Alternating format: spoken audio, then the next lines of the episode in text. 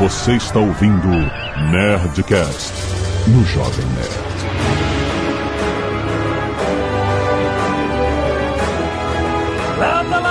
Nerds! Aqui é Alexandre Antunes, o Jovem Nerd Enough Sad. Aqui é o Fabio Abor e eu queria muito uma joia do tempo agora. Aqui é o Rex e Excelsior para sempre. Eu sabia que se eu demorasse muito pra me apresentar, alguém ia falar isso na minha frente. Aqui é o Tucano e você que escreve obituário pra jornal pode ainda se tornar uma lenda. Pessoa que escreve o obituário? Ele escreveu o fazia isso. obituário. Ah, ah. Vamos tentar. Aqui é Carlos Volto, não tem muito o que falar. É Então tá no difícil, né? programa também- errado. Eu também tive dificuldade. Aqui Azagal e velhos morrem, gente, desculpa. Muito bem, nerds! Estamos aqui em um Nerdcast triste, um Nerdcast onde a gente vai homenagear a lenda de Stan The Man Lee. Eu não acho que tem que ser triste. É um Nerdcast legal. O cara tem uma boa vida. Sim, Sim. não, a vida completa, é verdade. Por isso é uma homenagem. História de vitórias, Ele não cara. morreu com 35, ele morreu com 95. Ele já tinha acabado a validade. Fazendo hora extra já. Triste tava a vida dele nos últimos anos. Né? É, com, com, com um monte de treta. Morreu bem. Às vezes foi até melhor pra ele. Caraca, cara, meu Deus do céu. Cara, as coisas que ele tava passando nesse final de vida. O famoso eu prefiro estar morto a, ver esse, a ter esse desgosto, né? E-mail! Canelada.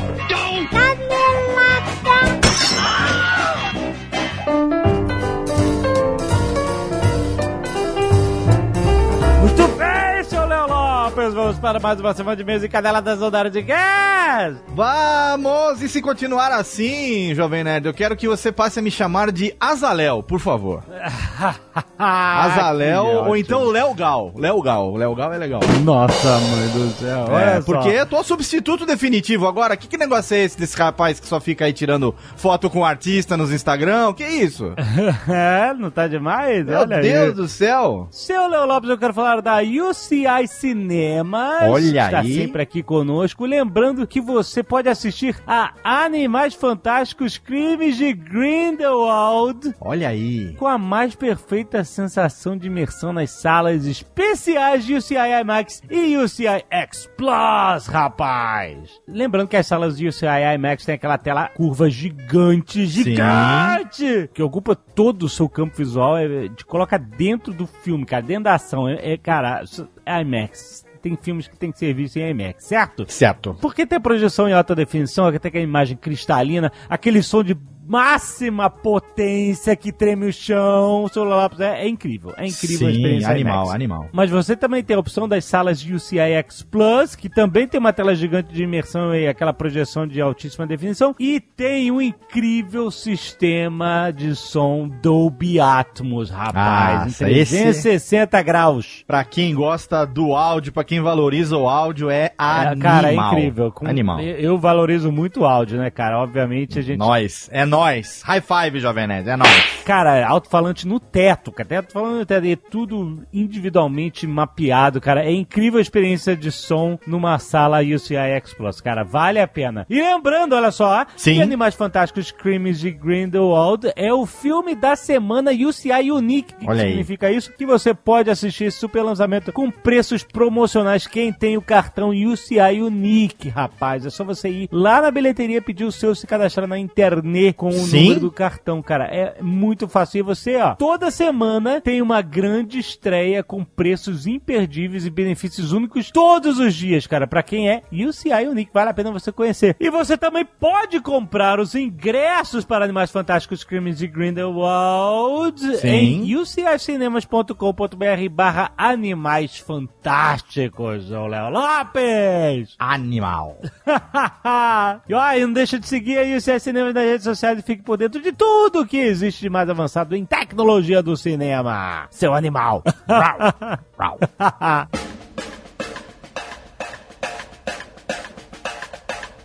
E também quero falar dos notebooks GeForce da Avel. Atenção, preste atenção, Léo Lopes. Estou prestando. Tem muita gente que quer comprar um notebook gamer e não sabe exatamente como começar. Certo. Então eu vou dar a dica. Se você por acaso, por acaso não, não sabe. Primeira coisa que você tem que pensar, placa de vídeo. Sim. Não adianta comprar um notebook todo cheio com processador sinistro, com muita memória, muito espaço, etc. Se você não tiver uma placa de vídeo voltada para isso, para games, entendeu? Sim. Por isso, procure os notebooks GeForce da Avel que tem placa NVIDIA, cara. E olha só, apesar da placa ser miniaturizada, miniaturizada, Sim. né, pra caber, porque você sabe que essas placas de vídeo de GeForce são grandes. É, eu tenho uma aqui, é animal. Apesar dela estar miniaturizada no notebook, cara, ela funciona exatamente como o seu modelo propõe, cara. É muito maneiro. Então, olha só, quando você vai procurar o seu notebook, você tem que pensar no custo-benefício para cada fim. Então, se é jogo, se é necessidade profissional, cada software, cada jogo tem seus requisitos recomendados para rodar como foram idealizados pela desenvolvedora de cada respectivo software ou game, certo? Então, procure, se você quer rodar exatamente como, você quer, quer nas paradas no Ultra, você quer o Battlefield 5 no Ultra,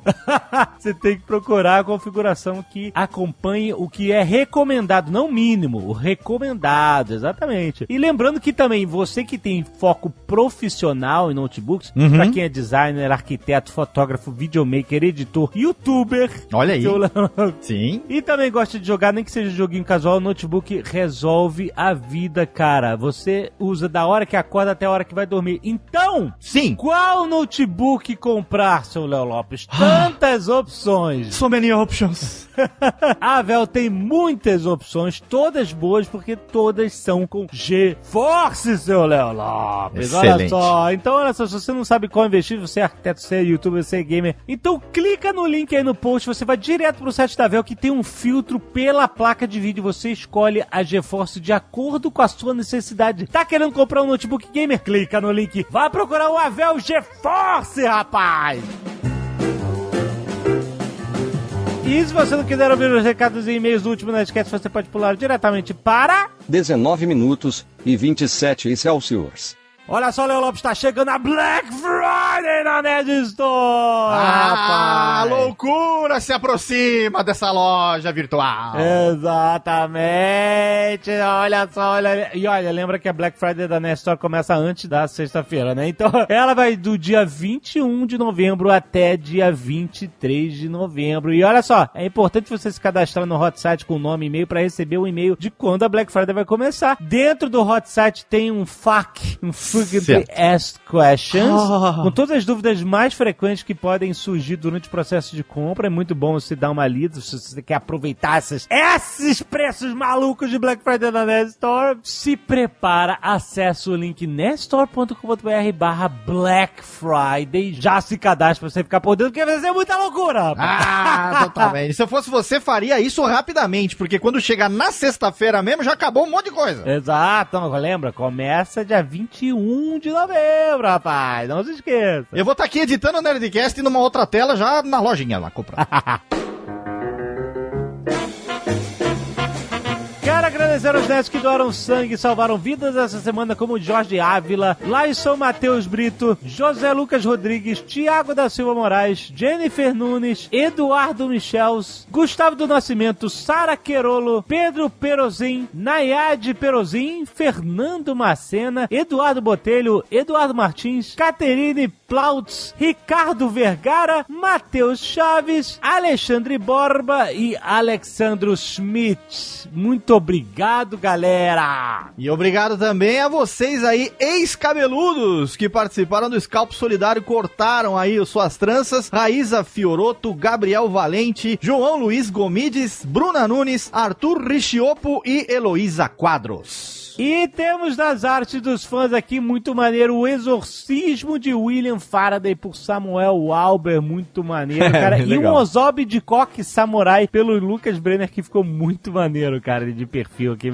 Irado. Excelente. Ih, seu Lopes, olha só. Hum, Olha o problema. que foi? Olha o problema. Qual é? Spoilers de Demolidor. Ah, você nem participou do programa! Eu acho que eu tenho que mudar a minha voz, E você, Jovem Nerd, está passando por uma transformação! Oh, meu Deus! O que está acontecendo? Você está ficando meio fanho! Jovem Nerd!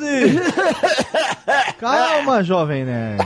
Calma! Nossa, você falou de spoiler, agora eu dei até engasgada, Léo. Calma, Jovem Eu Nerd! não posso ver essa frase. Eu vou, deixa eu beber um pouco de água aqui, pera um um pouquinho d'água aí, se acalma, porque. Afinal de contas, é só uma série, só isso. Eu sei, é só uma série. Eu sou o Alexandre Ottoni do Jovem Nerd. E você não, mesmo, não se abala aqui. com spoilers, não é verdade? É, eu dei assim uma titubeada, mas eu já tô, já tô legal já. Muito bem, então vamos lá. Então leia aí o primeiro e-mail, por favor, seu Jovem Nerd. Então vamos lá, Leozito! Temos aqui o e-mail de Frederico Cervergini, ou Cerveghini, ou Cerveginini. eu não sei. 30 Vamos, anos. vamos chamar ele de Frederico Cervejinha, então. Nosso querido Cervejinha, 30 anos, sem mestrado em engenharia elétrica e procurando emprego. Olha aí. Fort Wayne, Indiana. Estados Unidos. Nada, chiques demais. Caraca, olha aí. E tá procurando emprego? Como é que ele tava vivendo lá? Ah, ele está vivendo lá na Indiana, não sei. Está lavando pratos. Olá, nerds. Gostaria de responder algumas críticas feitas sobre a terceira temporada de Demolidor. Se ele falar do Tucano aqui, eu já não vou ler, porque no Twitter foi um inferno. Não ele vai responder acompanhou. as críticas porque as críticas foram feitas pra ele? Eu não entendi. É, pode ser, né? Eu não sei também. Tá, tá bom. Então vamos lá. Na cena em que Poindexter ataca o The Bulletin, criticaram a Karen Page por não ter atirado nele, apesar de possuir licença para porte de armas e já ter atirado em outra pessoa no passado, seu ex-namorado. No entanto, o incidente do passado ocorreu em uma situação muito diferente. Seu irmão estava sendo espancado diante de Karen, o que fez ela, drogada e alcoolizada, ter coragem para atirar. Na situação do jornal, Karen estava acuada dentro de uma sala com seus amigos, literalmente ouvindo um atentado em massa ocorrer do outro lado da porta. Neste cenário, ela pode simplesmente ter se paralisado de medo. Casos como este são reais e acontecem até mesmo com policiais experientes. Basta lembrar um caso recente em que o delegado Scott Peterson, de 54 anos, presenciou um tiroteio em massa dentro da escola em Parkland, Flórida, e simplesmente não fez nada para impedir o acontecido. Para os interessados, segue um link em que especialistas discutem como até mesmo policiais treinados podem se paralisar de medo diante de uma situação dessas. O link está aí no post. Ah, mas é compreensível. Até o Chaves se paralisa numa situação dessa. É verdade, tem um piripaco. Exato, aí vai. Exatamente. E ele faz aqui uma série de outros apontamentos, mas eu vou pular logo para o final, porque senão vamos ficar aqui até a eternidade. Por favor. Por fim, Matt Murdock resolveu fazer um acordo com o rei do crime no último episódio, porque não tinha outra opção. Ele tentou matar Fisk na luta, mas percebeu que era incapaz de fazer isso por não ter o sangue frio necessário. Nesse caso, sua única alternativa restante era tentar negociar um instável termo de rendição usando o bem-estar de Vanessa como chantagem, para tentar garantir que o rei do crime fosse preso e não ameaçasse mais seus amigos. Aliás, justamente por isso, o Demolidor interferiu na luta de Poindexter contra Fisk. Se Dex assassinasse Fisk ou Vanessa, Matt provavelmente iria se sentir culpado pelo crime, já que foi ele quem armou toda aquela situação. No mais, concordo que alguns pontos dessa terceira temporada são estranhos, como a cena do táxi, mas me diverti bastante assistindo. Parabéns a todos pelo trabalho. Muito obrigado. Muito de nada. Marce- Marcelo Elias, 23 anos, professor de Geografia, Rio de Janeiro, RUD. Salve, Jovem Nerd Azagal. Não estão pra variar, estamos aqui assumindo. Eu estou, como não estamos? Ah, Eu estou é? aqui. Tem razão, desculpa, Jovem Nerd. Nerd do Alexandre Ottoni. Como é que você esqueceu de mim? Desculpa, Jovem Nerd, é que a sua voz ela tem estado um tanto quanto ultimamente. Já falei, foi um pigarro. Você falou spoiler, eu sou tipo Shazam. Sim. Né? Você fala spoiler, eu, eu mudo. eu meu Ah, entendi. Muda só, muda a voz, muda tudo. Muda tudo. Muito bem. Então Fica estamos aqui. bonito. Então desculpa, o Marcelo, estou aqui eu, Léo Lopes, com o Alexandre Ottoni do Jovem Nerd. Estamos aqui. Exato. De longe, meu primeiro e-mail, haha, está participando, cacete de agulha, já enviei muitos outros não lidos. Foda-se. Gostaria de fazer um breve comentário sobre algo da temporada que achei interessante, que foi o uso das cordas de Muay Thai. Como elas são um símbolo tradicional do Muay Thai, eu tive a impressão que eles tentaram induzir que. Tudo suposição, né? Teve a impressão e tal. Eu tive a impressão que eles tentaram induzir que o Matt teve que adaptar até o estilo de combate dele pra vencer o Bullseye. Visto que o Muay Thai é uma arte marcial de trocação pesada e que na distância curta os golpes são bem potentes, e aí evitaria o poder do vilão na distância média e longa. O que faz sentido com o que foi dito no Nedcast, que eles humanizaram demais o Matt nessa temporada, a ponto dele ter que treinar boxe no começo e Muay Thai no meio, tudo para superar o vilão. Abraço, parabéns por um ótimo programa. É, mas aí, cara, demolidor, né, querido? É, e todo filme merece uma boa montagem de treinamento, né? Exatamente. Tem que ter que é aquela coisa da jornada do herói, se preparando. Sim, né? sim. Afinal de Aquela contas- corrida na praia com a camiseta curtinha. Exatamente, aquela camisetinha Mamãe Sou Feliz ali. Isso, você Ah. correndo com o seu amigo de mão dada. De mão dada, pagando de.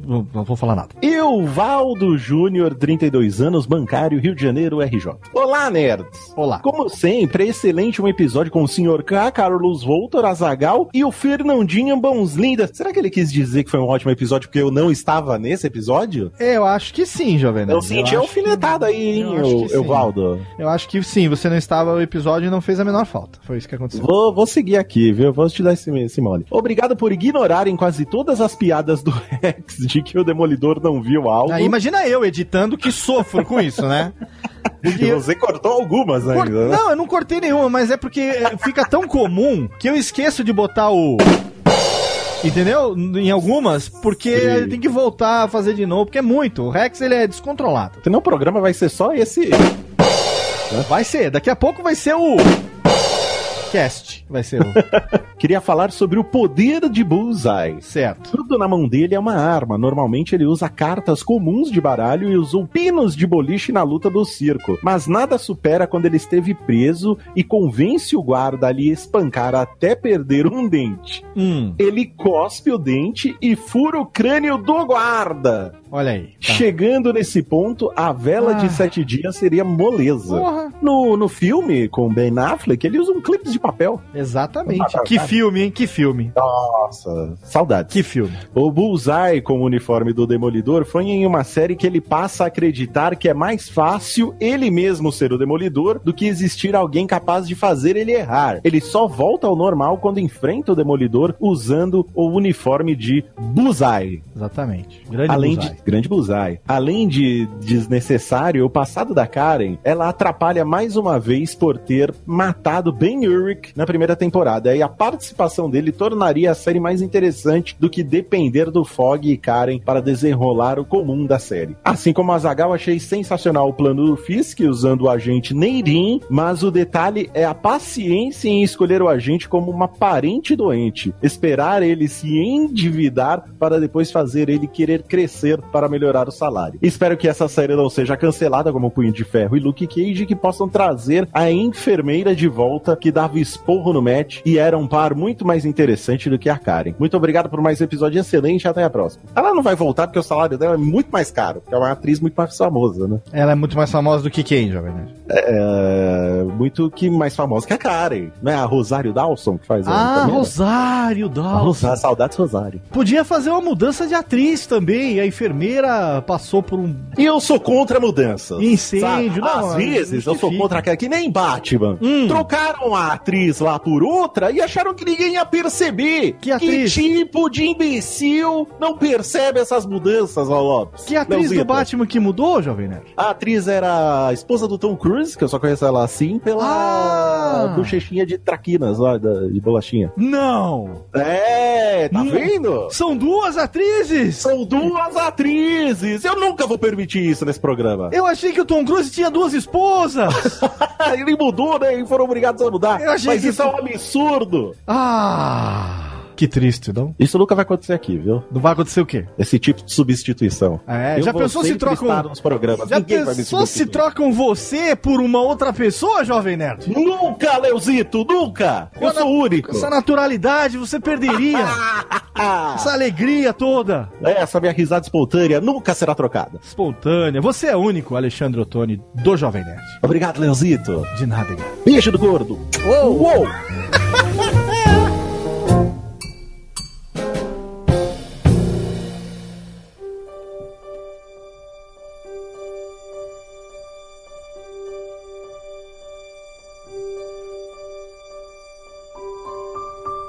E Abu, você que foi o que ficou mais abalado. Porque você era amigo do Stan Lee. É, e a Caraca, eu achei muito foda o texto do Yabu no, no Instagram. Muito Pô, bom. Valeu. Confesso que eu escrevi entre lágrimas, cara. Eu fiquei muito abalado mesmo. Geralmente eu não fico triste assim quando a pessoa morre velha e realizada, sabe? Mas o Stan Lee ele tinha essa coisa, né? essa proximidade que ele tinha com os fãs, né? Com os leitores e a, a constância dele, né? Nos filmes, nas aparições na mídia. Então sempre parecia alguém próximo, sabe? É, ele é um cara muito ativo, né? Era, era um cara muito ativo, né? Tipo, tava escrevendo ainda, ele, ele tinha escrito um musical, tipo, em, sei lá, 2011, sabe? Então, Não, ele sempre tentando se reinventar, sempre tentando fazer coisas novas. Ele não, ele não vivia só do, de aparecer em filme da Marvel, ele tava sempre tentando fazer alguma coisa. Sim, desde outros personagens de quadrinhos até reality shows, como o Once to Be a É. Superhero.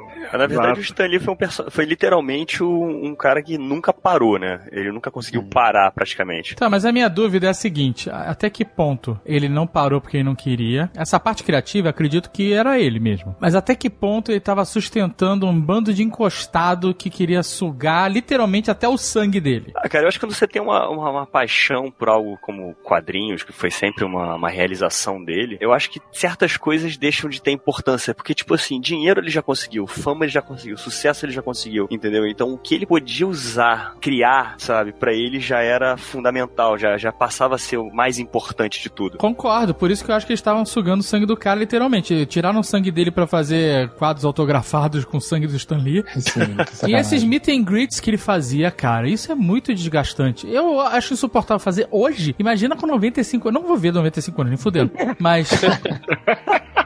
Mas imagina pra ele que era um senhorinho. Ele, ele era, inclusive, declarado legalmente cego, né? Ele já tinha a vista bem comprometida. É, assim, não era, ele tava bem, mas não era um, um poço de vigor, né? Um cara bem idoso. É, exatamente. Imagina, puta, o Jovem Nerd ficou lá, meet and greet. Ele era uma mumiazinha do meet and greet, cara. E essa fita também de, de ser abu- abusado da- pela própria filha, né, cara? Isso aí é um. É, é, vamos definir o abusado, porque só falar assim. Sim, sim, é o que, notici- o que foi noticiado. E É, depois ele ficou de- desmentindo essa porra toda. é pra A não apanhar. né? É a filha, né, cara? Não, mas apareceu que era a filha, depois apareceu que era o, o agente, depois apareceu que O cuidador. o que ferrou ele foi depois que a esposa morreu. Tem a impressão que a esposa dele dava uma- segurava a onda, era mais controladora, de repente, não controladora negativamente, né, no sentido de tomar conta. E depois que ela morreu é que essas tretas todas começaram a explodir por aí, cara. É, a Joan era, era muito metade dele, cara. Eles eram casados há mais de 60 anos. 69 É, mas- anos. mas é, tipo, na- é, é foda, é bizarro. Na real, né? nessa parte de abusos e, e tudo mais, as notícias apareceram depois que ela morreu, mas as notícias falavam de coisas que aconteceram antes dela morrer, inclusive incluindo ela, com gente falando que tinha foto com ferimentos nela, ex-cuidadores falando dos abusos da filha. Eu não sei até que ponto é verdade, mas é, isso já acontecia antes e depois que ela morreu que isso foi é, aparecer na, na mídia, né? É, e se Mas sabe- intensificar até. Depois da morte dela, isso ainda se intensifica com a gente. Ele ali mais vulnerável até. Cara, no Mas final das que- contas, é muito escroto ser velho, né, cara? Você, você vira uma criança. É. Você fica indefeso, né? Então, mas olha A só. partir do momento que você depende de pessoas pra cuidarem de você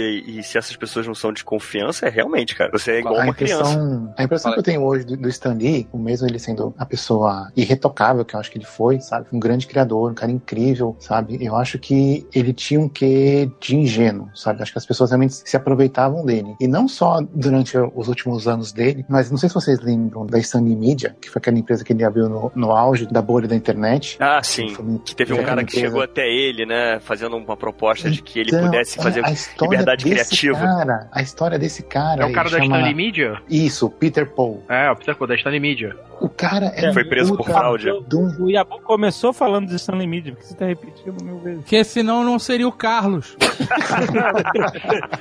Ah, eu não tô ouvindo direito. O cara, É, é o superpoder do Carlos. Cópia.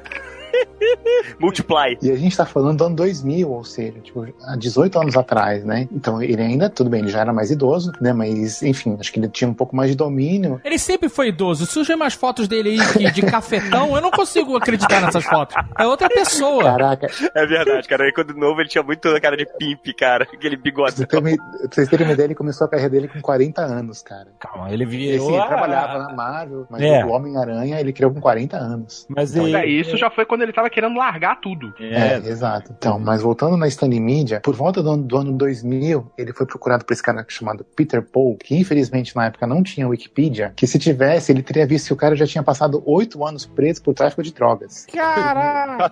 Era muito trash, cara, muito trash. E esse cara, ele meio que já tinha dado um golpe na Hillary Clinton. Na verdade, ele- queria fazer uma triangulação entre a Hillary Clinton, o Bill Clinton e o Stan Lee pra criar essa empresa chamada Stanley Media. Caraca! O, o cara, o típico conman, sabe? Tipo, o arquetípico, sabe? Aí o Aquele Bill cara que- Clinton veio lá e blow it up. Foi mais ou menos isso. Foi mais ou menos isso, porque o, na verdade ele queria que o Bill Clinton fosse meio que o chairman dessa Stanley Media e colocasse dinheiro na parada. Com isso, ele ajudaria a Hillary a se eleger pro Senado. Tipo, era uma parada muito bizarra, assim. E o Stanley acabou meio que entrando nesse rolo que esse cara criou. Então teve essa empresa Stanley Media, que também teria os direitos da Marvel, de vários personagens da Marvel. Ou seja, todas as criações do Stan Lee, por conta de um embrólio legal que esse cara criou, seriam da Stanley Media. E quando a bolha da internet estourou e todo mundo descobriu que o cara era um puta de um salafrário, tudo isso veio à tona e o cara, inclusive, fugiu pro Brasil. É claro. Ele passou lá no Brasil. Óbvio, né? Cara, então, Ele foi condenado, mas o Gilmar Mendes soltou ele. Quem não pode vir pro Brasil. Quem fez merda não pode vir pro Brasil, tá errado. ele foi extraditado, cara, de São Paulo. Nossa, nessa época da Stanley Media eu lembro que eu ficava muito empolgado porque eles faziam episódios curtos. Então, o cara, o cara fugiu pro Brasil. animado. E eu lembro que tinha um, um desenho que era um cara Sim. que tinha uma cadeira de rodas e ele, a cadeira de rodas se transforma numa armadura, não sei o quê. E o cara fala assim: Oh meu Deus, isso parece magia. Aí ele, magia para você? Tecnologia para mim? Nunca mais esqueci essa cara. Cara, é dessa época o Stripperella, que chegou até, acho que até com a voz da Pamela Anderson. Pamela Pamela Anderson. Anderson, sim. Sensacional. Um pouco depois. Nossa, Na verdade, essa época é a época dos Backstreet Boys. que ele fez um desenho animado com eles e eles eram super-heróis. E por algum motivo alguém achou que isso seria uma boa ideia, né? Pela quantidade de fãs que existiam pros Backstreet Boys, cara, realmente, se você transformasse os caras em quadrinhos, ia consumir. entendeu? Os fãs consumiam, cara. Mesma coisa com a Pamela Anderson, a galera consumiu, sabe? Não, tem, só durou uma temporada, só durou uma temporada. Entenda não como mais. quiser, né? Exato. Não, e essa parada da Stanley Media ainda deu muito mais merda depois, porque ela foi comprada e os caras processaram o Stan Lee, processaram a Marvel pelos direitos desses Sim. personagens que antes diziam fazer parte da Stanley Media. Na verdade, isso ainda foi na gestão do Peter Paul. É, foi depois. Ele queria dar um golpe no Stan Lee, de forma que, ao criar a Stanley Media, os direitos da Marvel, de todos os personagens da Marvel, passassem pra essa empresa da qual ele era o dono. Então o cara era um puta de um conman, sabe? Puta de um salafrário. E aí, ele depois, inclusive, processou a Marvel em 5 bilhões de dólares, dizendo que, tipo, que todos os personagens da Marvel eram dele. E o cara... Mas isso já foi depois que foi vendida, não foi, não foi pelo Peter Paul, foi pro Jim Nesfield, que tinha comprado a Stanley Media. Ah, tá, eu achava que tinha sido na época. Sim. Mas foi nessa época, seu Fabiano, que você foi lá e conheceu o Stanley, virou amigo dele. Exatamente. Então não reclama, não reclama da Stanley Media. É. Cadê o seu Deus agora? Conta essa história. Como é que foi? Como é que você conheceu o Stanley? que não foi meet and greet, né? Essa que é a parada, foi uma reunião. Não foi? É, não foi muito great, eu fui no escritório dele, que era outra época, né? Engraçado, eu tava até refletindo sobre isso, né? Porque era uma época em que não tinha redes sociais, não tinha spam, então as pessoas liam e-mails, sabe? Então, assim, você mandava e-mail pra pessoa, a pessoa respondia, né? Fosse, sei lá, o Bill Clinton ou o Stan Lee. E aí, na época, eu tava começando a minha carreira, começando a criar os Combo Rangers, as primeiras histórias, a revista em quadrinhos tinha acabado de sair no Brasil, e aí, um belo dia, eu acordei e falei, ah, vou mandar um e-mail pro Stan Lee pra mostrar pra ele do site, né? E aí eu Você, mandei... tinha os combo, você, tinha, você fazia os quadrinhos webcomics Sim. dos Combo Rangers, é em isso? Flash, em Flash, que era a mesma Exato. tecnologia de ponta que ele usava na época, né? Nos, Exatamente. nos desenhos da Stanley Media. Flash, Muito bom. E aí eu mandei o e-mail pra ele, tipo, só mostrando o site, ó, Dear Stan, tá aqui meu site e tal. Aquela coisa que ele nunca deve ter ouvido na vida dele, né? Tipo, sou seu fã, adoro, adoro seus quadrinhos, né? E eu lembro que, infelizmente, eu não tenho mais o e-mail, porque, tipo, era a época que o e-mail ficava no seu computador, né? E não na nuvem. Então eu perdi. Mas ele respondeu, tipo, dizendo que tinha gostado muito e tal. E falou: ah, se um dia você vier pra Los Angeles, tipo, me liga, tá aqui meu telefone, e a gente marca de conversar. Caralho. E aí a cabeça. Você tem esse telefone até hoje? Realmente ele era muito ingênuo, né, cara? Podia ser um psicopata, né, cara? Ele podia ter ido lá, feito um site qualquer, ido lá roubar o rim dele. E aí, tipo, na época eu nunca tinha saído do Brasil, nunca tinha viajado pra nenhum lugar, né? E aí corri pra fazer passaporte e tudo. E o Forlane na época também tava planejando umas férias, né? E a gente combinou de ir juntos pra Califórnia. E a gente foi, tipo, sem saber se ele ia nos receber ou não, né? Na cara e na coragem. E aí quando a gente chegou em Los Angeles, eu liguei pro telefone lá, Do orelhão? né, da, da secretária dele. Cara, pior que foi do orelhão mesmo, porque não tinha celular. não tinha na época, né? Ano 2000. Caraca, que louco. E aí eu liguei pra ela e ela falou: Ah, sim, o Stan falou que você ia ligar. Então você pode vir amanhã às 5 da tarde. E foi tipo assim, né? foi muito, muito cagado, assim. Não, mas E peraí, aí, peraí, você chegou lá e aí? Então, aí o, o Tucano falou, né, que podia ser um maluco. É, Até poderia ser um maluco, mas tinha todo um esquema de segurança, assim. Não tinha raio-x nem nada, mas você tinha que assinar um puta do NDA, sabe? Tinha câmera pra tudo que era lugar, então tinha uma certa segurança ao redor dele, né? E aí eu assinei o NDA, basicamente dizendo que não poderia nem vender, nem roubar nada dele. Bons tempos, bons, dias- bons tempos que as pessoas assinavam isso em relação a ele, né? É, Depois era verdade. ao contrário. Só não funciona, tinha aí- uma- cláusula embaixo aí, só não funciona para a família. E aí a gente entrou e conversou rapidamente, né? Mostrei o site pra ele. Eu levei um CD, né? Com as animações, né? Um CD gravado. CD da AOL. E Deixou lá. deixei, deixei lá. Deve ser propriedade do sócio dele agora. É, daqui a pouco você tá recebendo um processo dizendo que o Combo Rangers é dele, que você. Já pensou? E aí eu levei também as primeiras revistas que tinham saído na época e, tipo, ele olhou, é, folheou e tal. E, puta, aí ele falou aquele jeito, sabe, que ele falava nos filmes e falava na vida real, né? Tipo, I'm very proud of you. Puta, cara, me arrepia até hoje, cara, de, de lembrar. Que foi maneiro, muito foda, foi muito incrível. E assim, sabe, tipo, não era ninguém, não sou até hoje, sabe? E ele Ah, que isso. ele não precisava, ele não precisava me receber, não precisava receber ninguém, na real. Ele me recebeu de puro coração aberto, assim, de pura generosidade. Então, tipo, essa é a imagem que eu vou guardar dele pro resto da vida. E eu não Oh. estou emocionado. Foi foda, muito foi foda, foda. muito foda. É. A gente conheceu um casal de fãs do site, do Jovem Nerd. É, a gente encontrou com eles na, numa das Comic Cons. E eles fizeram o Stan Lee Experience. Sabe qual é? Eles contaram lá que fizeram meet and greet, fizeram um jantar com o Stan Lee. Tentaram usufruir o máximo possível. Eles eram muito fãs e, e não lembro o nome deles, mas era um casal legal. Era um casal legal que a gente encontrou lá em San Diego. Inclusive, eles iam cada dia com uma fantasia diferente. Eles estavam realmente vivendo a, a Comic Con como ninguém. Mas eles fizeram essa parada, cara. E, né, não, não devia ser barato. Ainda mais um jantar que é mais, menos gente, né? Mais private. E eles contaram que foi foda pra caralho um jantar, sabe? E ele parecia ser muito acessível, né? Porque, assim, claro, é muito fácil ser acessível quando as pessoas pagam pra isso, né? Inclusive, eu posso passar a ser acessível, gente. Fica aí a dica. É super acessível. Primeira vez é, eu- que eu vi ele é, foi na Comic Con, né? Ele tava sempre na Comic Con, né? E Sim. aí é, ele passou atrás de mim, assim, com um monte de, de segurança, que ele tava indo pra uma parada, e tal. E aí, como assim, o, o Stan Lee acabou de passar do meu lado! Aí eu fui tentando gravar e tal, não sei o que, porque eu tava filmando pro Nerd Office e tal, da Comic Con. Só que, cara, eles foram andando rápido e tal. E ele era pequeno, era um senhorinho pequenininho. Pois é, Cercado de segurança no corredor da Comic Con, você mal via ele, né? Mal vi, exatamente. Mas aí eu consegui ir no meet and greet, tirar uma foto com ele e tal, mas é, é muito rápido, você fica segundos. Sim, eu- sim. Pagou, pagou valor zero. A história do Yabu é muito melhor. claro que é, claro que é.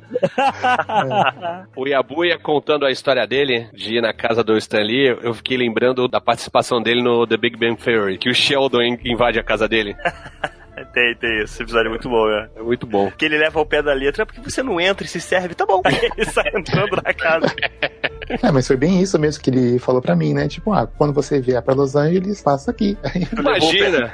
Você levou, Imagina você levou ao pé da letra, né, cara? eu fui direto pro consulado tirar o visto, cara. Aquele assim, ele levou literalmente ao pé da letra. Pô, não é que ele veio, cara? Pô, sacanagem, vou atender. O cara veio lá do Brasil, né? É, o cara tirou o visto só pra isso, e pior que foi.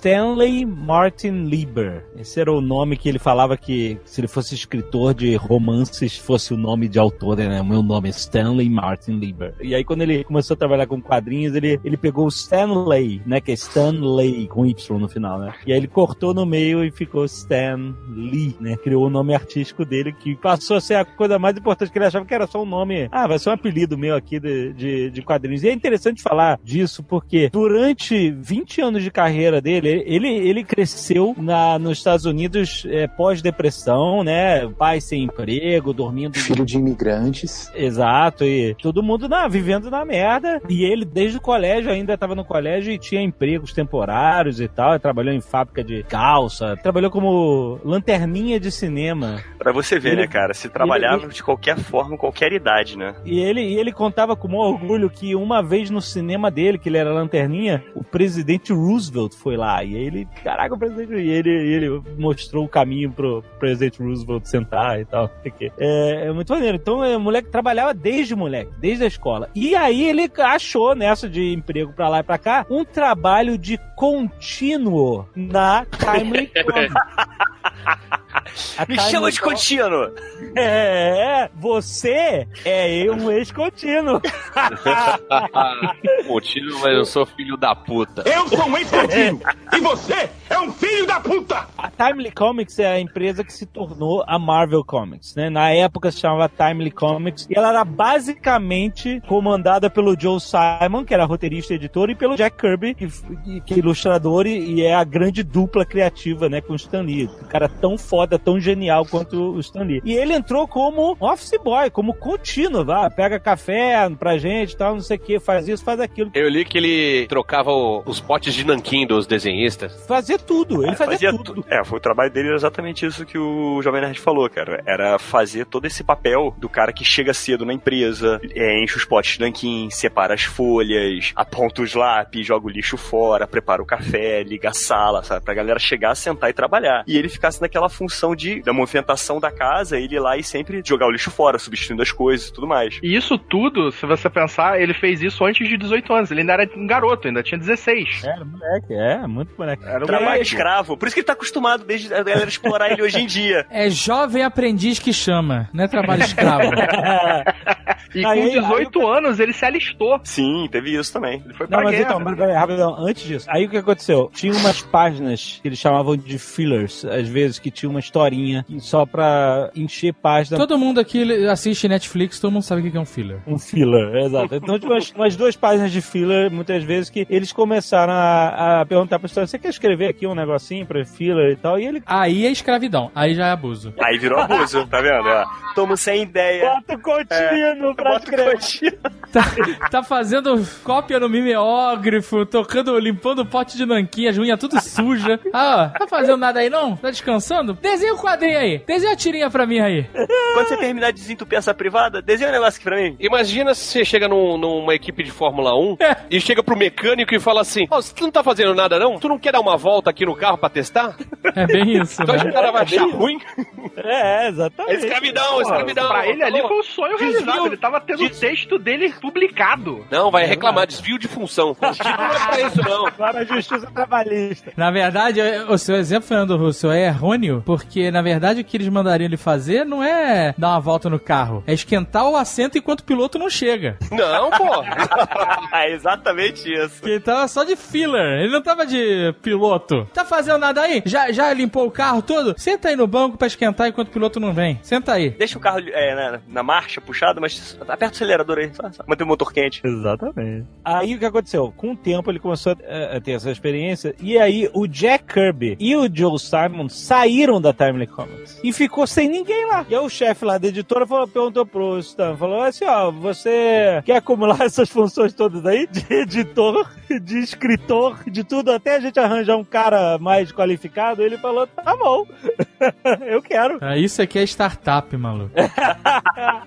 Ele tinha 18 anos. 18 anos que isso aconteceu. Porque assim, o Capitão América, eles saíram, a revista que mais vendia deles era Capitão América. E isso era lá na década de 30. 30 e tantos. Foi em 1941. 41? Não, isso foi antes, 41, antes dos sim. Estados Unidos entrar na guerra. O Capitão América, então, na décima edição do Capitão América, o Jack Kirby e o Joe Simon saíram e o cara jogou tudo no colo do Stan Lee. Ó, escreve aí a história do Capitão América, cara. Ele, beleza, porra, a chance da minha vida. E aí ele acabou se tornando o editor-chefe e foi. E não, e não saiu mais. Mas, mas pera lá, pelo que eu lembro, tipo assim, quando ele desenhou a historinha, né? Quando ele fez a. Ele a- não a- desenhava. Não, não. Ah, não. É, não. É quando ele fez o roteirinho, quem desenhou foi o Jack Kirby ainda. Não, mas isso a gente tá falando de 63. Não, Isso foi então, essa primeira dele- depois. 41, Não, essa, antes dele ir pra guerra, antes de. de essa isso. primeira historinha que ele escreveu, que era Foils, The Traitor, Revenge, era desenhada pelo Jack Kirby. Não, mas essa não foi a primeira que ele escreveu, isso aí foi só filler. Isso aí Foi foi ele lá atrás começou fazendo filler. Ah, tá, tá Porque- certo, tá certo. Entendi. Entendi. Porque tem uma coisa que é importante a gente falar, Confundi. é que na época ainda não era Marvel Comics, ainda era Time, e eles faziam várias coisas, vários tipos de histórias diferentes para vários públicos, e super-heróis, na época, era uma coisa muito de nicho, assim, para crianças, né, pra, ou no máximo pré-adolescentes, mas o que E, gente, vendia aí, mesmo... Olha só,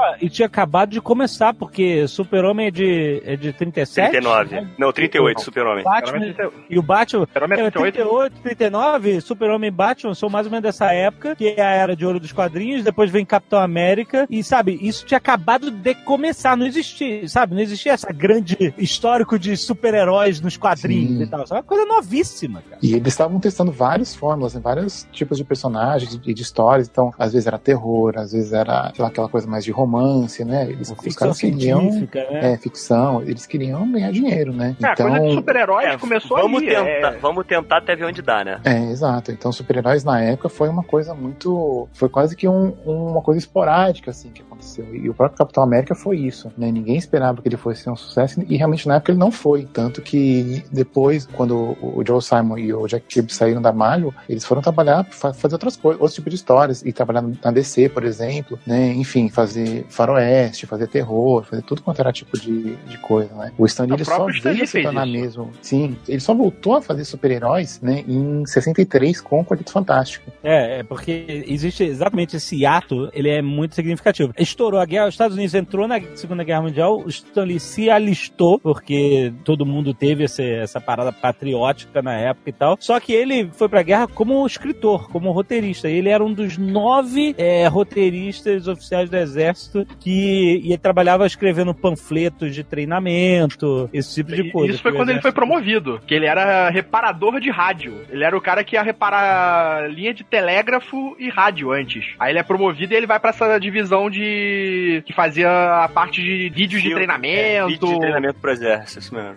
Exato, e ele escrevia, exatamente. Ele, o Dr. Seuss, né, famoso escritor da- de, de histórias infantis e tal, ele também trabalhou, era um dos nove caras especializados O criador da família Adams também fazia parte desse grupo. Caraca, tem que fazer um filme sobre isso. Nove roteiristas, todos eles na guerra. Tem que fazer um filme sobre esse processo seletivo, né? é, porra, esse cara era bom demais. Será que o Disney tava na mesma turma, não? Isso aqui é meritocracia. Mereceu! Nessa época a gente tem que entender o seguinte: o que a gente tem hoje de entretenimento, de internet, de PlayStation, de Xbox, de tudo, todo esse universo, tudo isso que atrai a, a mente dos jovens pro entretenimento, a ação, os filmes, né? tudo isso era quadrinhos na década de 40, 50. A- O universo de entretenimento juvenil, cara, passava pelas histórias e quadrinhos. O que hoje a gente consome em muitas mídias, antigamente era isso, cara. Histórias e quadrinhos era uma coisa, era considerado uma mídia menor, sim. O Stan Lee tinha esse, falava que desde que ele começou a trabalhar, ele nunca imaginou que ele ia trabalhar, terminar trabalhando com quadrinhos, foi uma coisa que foi acontecendo na vida dele. E depois que isso se tornou o emprego dele durante muitos, muitos anos, né, durante duas décadas, ele falava que ah, os vizinhos dele trabalhavam em Wall Street, o outro era corretor de moto, todo mundo tinha emprego sério. Tinha né? vergonha, ele chegou um tempo a ter vergonha Ele tinha disso. meio que vergonha. Ele não fala, quem fala assim, o que, que você faz? Você, ah, eu sou escritor. E ele não falava, ele meio que tinha vergonha. E ele ele fala assim: um dia, quem sabe, eu, eh, a minha profissão pode ser uma profissão respeitável, que as pessoas não, não me olhem feio eu descobri que eu trabalho com Olha aí, você se lembra de algum engenheiro dessa época? Algum arquiteto dessa época? algum bacharel dessa época? A prova aí, rapaz. Demorou, mas veio. E, e tinha uma coisa que ele falava, se ele fosse escritor de livros, ele, ele usaria o nome dele, né? O Stanley Martin Lieber. Mas, pô, quadrinhos? Não, não, não. Não vou usar esse nome pra quadrinhos. Não, não. Tem que ser outro nome. né? Quando ele muda o nome, a princípio, é essa coisa também. Ainda se sentindo menor, se sentindo menos que as outras pessoas por ser apenas um escritor de quadrinhos. E isso piorou com toda aquela história daquele psiquiatra, o Dr. Wertham lá, que. Ah, Comics Code o- Authority. Então, isso veio depois, é porque ele. É, por causa desse nome do cara, livro, é Seduction. Seduction of the Innocents, né? Era o, era o É. livro dele. Isso, a sedução dos inocentes. Ele fez um estudo balela, onde ele entrevistava delinquentes juvenis e ele tentando traçar um perfil psicológico de delinquentes juvenis. E aí o que acontece? Todos os delinquentes juvenis diziam que em algum momento da vida deles eles liam histórias em quadrinhos de super-heróis. Claro. E aí o cara fez uma ligação, é isso que é, isso que é muito perigoso quando você faz um estudo incompleto como esse. Porra, por que que os delinquentes juvenis liam, todos liam histórias em quadrinhos? Porque eles eram juvenis. É claro. Ó, porque eu tenho, eu tenho lia. quase certeza que se perguntassem pra eles se eles bebiam água, Exato. Todos eles também responderiam. Exatamente. respira Esse que- 100%.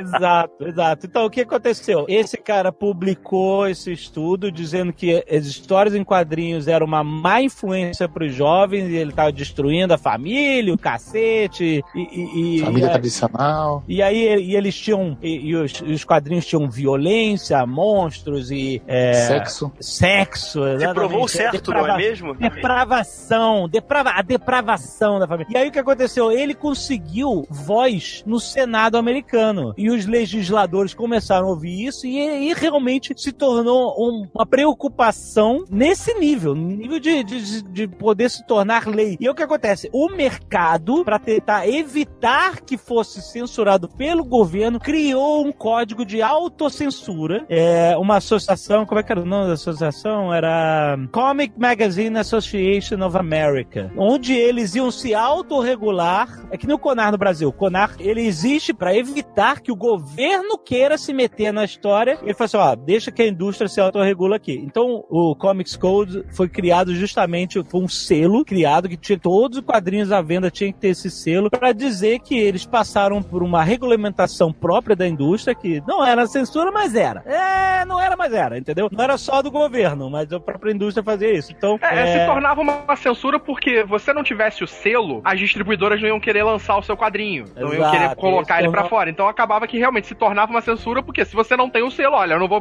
não vou tocar nisso. E a pior censura é a autocensura, né? não sei, é pior? Não sei, mas sempre dizem isso, tô repetindo aqui, né?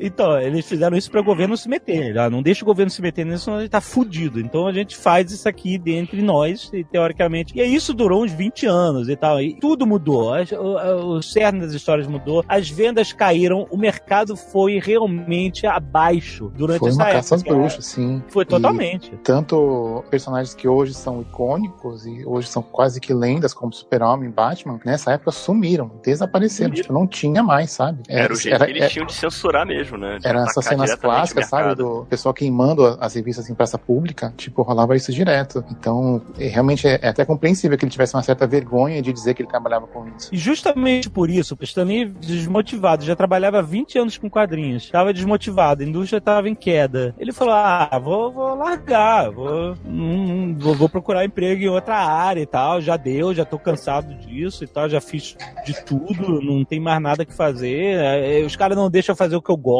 sabe? Então, é isso. E a John, esposa dele, falou assim: Cara, se você vai. Ele contou essa história a vida inteira. Se você quer largar, porque reclamando aí que você não pode fazer o que você gosta, faz o que você gosta e se não der certo, ou você se demite, que você diz que quer se demitir agora mesmo sem fazer a parada que tá reclamando, ou eles vão te demitir e aí tu não tem o que fazer mesmo. Mas aí a gente ainda gosta. pode responsabilizar uma coisa. Antes disso, teve a, a, a DC, que foi quem deu uma revitalizada nos quadrinhos. Sim, a DC também ele só teve essa oportunidade processo. de poder fazer isso, de voltar com essa história em quadrinho que foi tipo, é o tudo ou nada dele, foi porque a DC reformulou os seus heróis e voltou com super-heróis. Tipo, reformulou É, mas- o Flash, trouxe de volta o Super-Homem, Batman, criou a Liga da Justiça, isso lá no final dos anos 50. Exato, E foi, aí- foi justamente nessa época que foi depois da, da Caça às Bruxas, né, depois que a poeira baixou um pouco, que a DC voltou a crescer de novo, né, com essa reformulação que foi a, a Era de Prata, né, dos heróis, então todo panteão da DC que as pessoas respeitam até hoje foi reformulado, que surgiu a Liga da Justiça, né, e aí o, a Marvel chegou pro Stan Lee e falou, olha, tem esse título, chama Liga da Justiça, que tá vendendo um monte, a gente também quer criar um time de super-heróis, tipo, que- vê aí o que, que você consegue criar. E aí, acho que foi a grande sacada de gênio dele, né, que foi fazer uma equipe de heróis que também fosse uma família, né? Tipo, olha isso, cara, a gente tá falando de 63, né? Não, Hoje se você você vê... pensar, se você falar isso hoje, eu acho que ninguém vai dizer Quarteto Fantástico. Se você perguntar qual foi a primeira equipe da Marvel foi criada, tipo, você dizer Quarteto Fantástico. É, as pessoas certamente pensariam É, nos Vingadores. Não, É, Vingadores, não, o X-Men.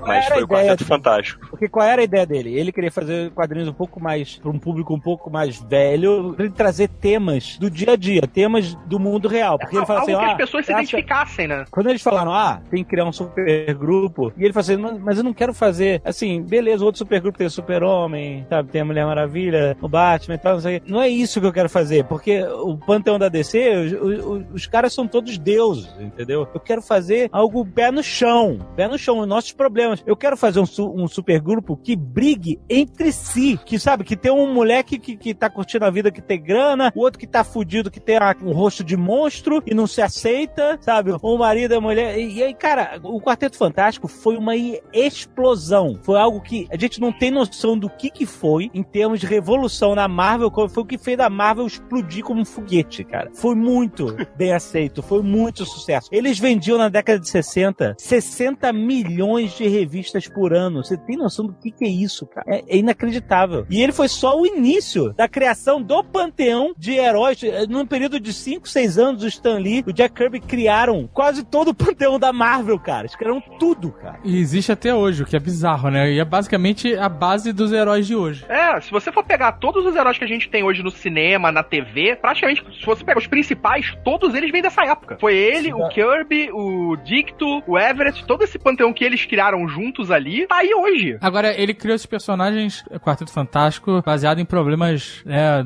reais, né? Sim, É, todos os personagens dele têm Tinham um problemas histórico... humanos, né? Tinham problemas humanos. Será que ele tava tendo algum problema pessoal quando ele criou o, o Homem Elástico?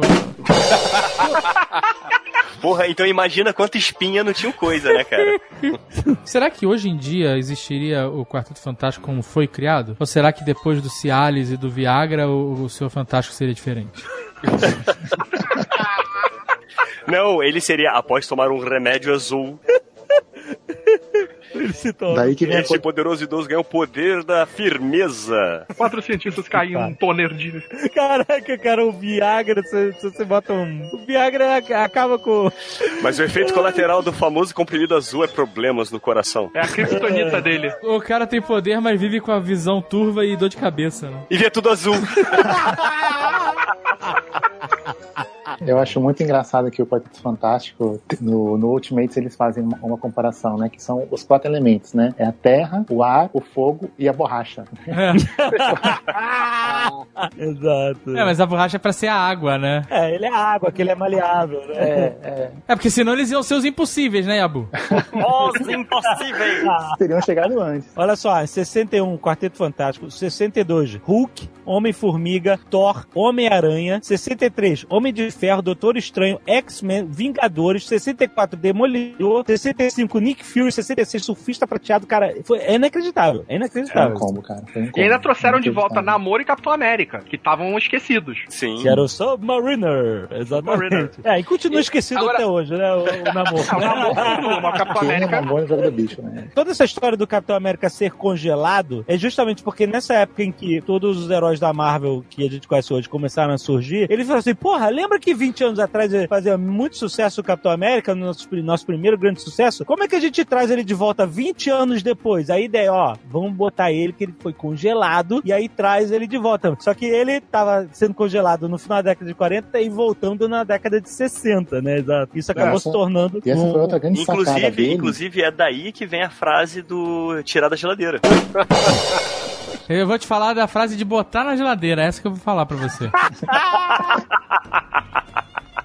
É mais fácil criar esse universo do nada ou criar hoje alguma coisa que seja relevante? Hoje não dá pra criar nada, tudo já existe, cara. É, então. Hoje em dia. Mas é uma, é uma, imagina- imagina que você podia criar qualquer coisa, porque não existia nada. A última criação original que existe é o Ozob, amigo. O resto é tudo cópia. É, muito original, né? Muito original, até o nome. Não foi tirado de lugar nenhum, Eu, né? eu sou, eu sou da escola Tarantino, de criações originais.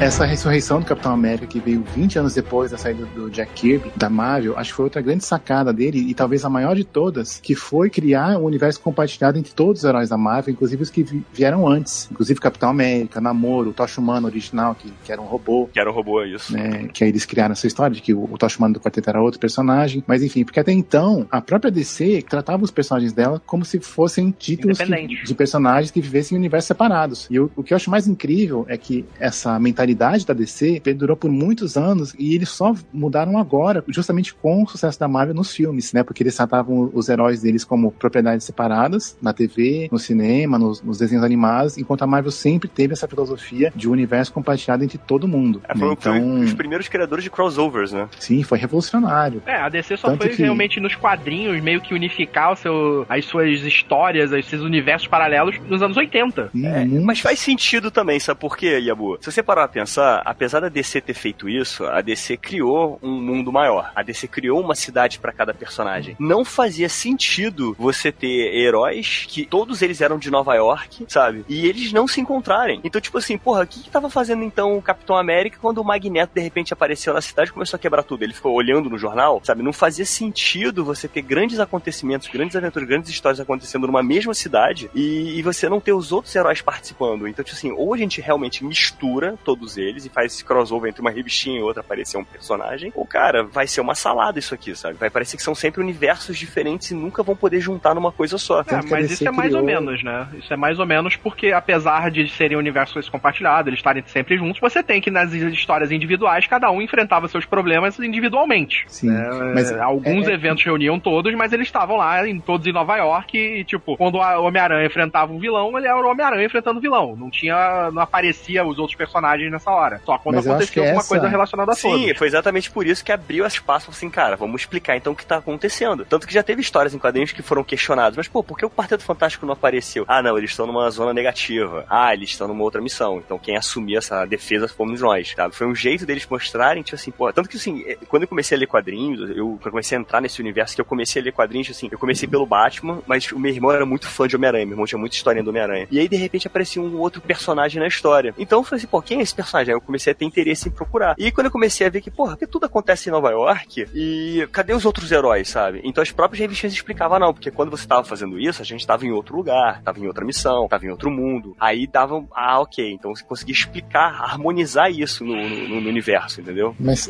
sabe o que eu acho interessante? É que essa questão da continuidade das histórias e como que os personagens se falam ou se conhecem, ela vem desde essa época, desde a época da Sociedade da Justiça, né, que também é de, dos anos 40 e poucos, né, que foi o primeiro grupo de super-heróis da DC, né, que era basicamente a Liga da Justiça daquela época. Mas quando a, a DC reformulou seu universo para criar a, a Era de Prata, ela tratou tudo o que aconteceu antes como um universo separado, como uma terra separada. Então, esse universo da DC, das infinitas terras, vem desde essa época. Desde essa época esse conceito é trabalhado. Enquanto na Marvel, não. O Capitão América que enfrentou o Caveira Vermelha e foi congelado por 20 anos é o mesmo Capitão América que fundou os Vingadores. Capitão América não, Capitão América ele fez parte da segunda formação, não é isso? Segunda terceira formação Ele dos entrou Vingadores? depois, ele, ele entrou Essa foi a segunda formação, porque na verdade os Vingadores começaram com Homem de Ferro, Thor, Homem-Formiga, Hulk, Homem-Formiga, Vespa e acabou, né? Eram cinco É, só. eram só e aí aí. eles, eles encontraram o iceberg, acharam o Capitão América ali, descongelaram e ele passou a ser parte dos Vingadores Hum. como um cara estrategista, né? Um cara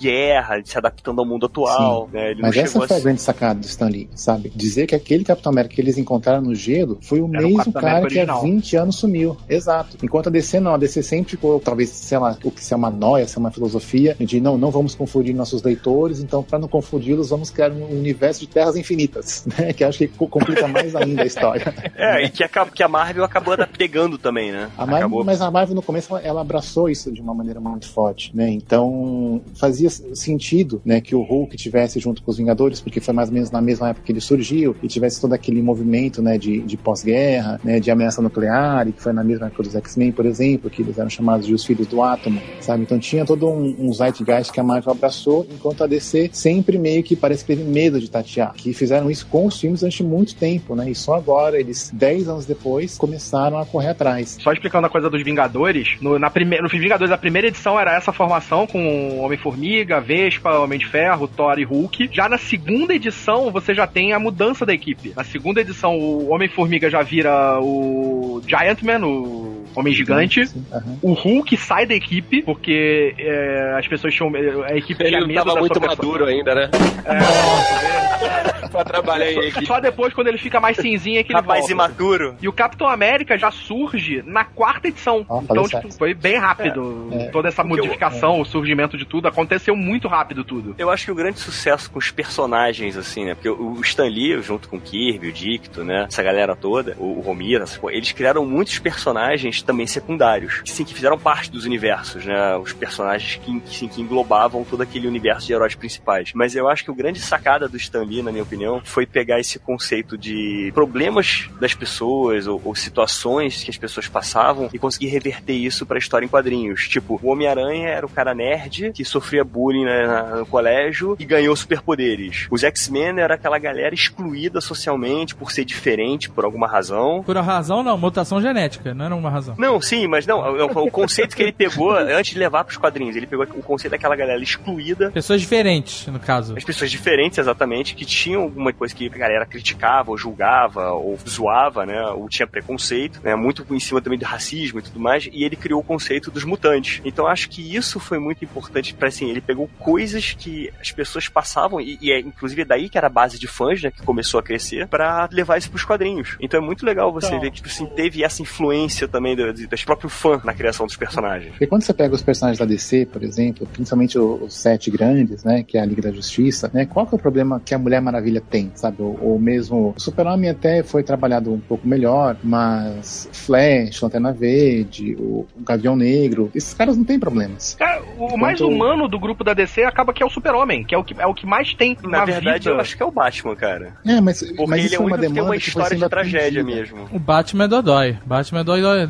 A, a história do super-homem não é de tragédia? Mas ele não presenciou, ele não viveu aquilo, ele já acordou num planeta bebê, Mas entendeu? é Ele- tragédia. Mas eu tô falando, o, Não, é uma que tem tragédia uma que ele vida não que viu, se assemelha que- mais à nossa, que a gente consegue se relacionar, que tem uma É. vida simples, que tem uma vida mais O pé que no for- chão. Minha vida não é simples, não, amigo. Vem com essa, não. Minha vida eu tô em atividade.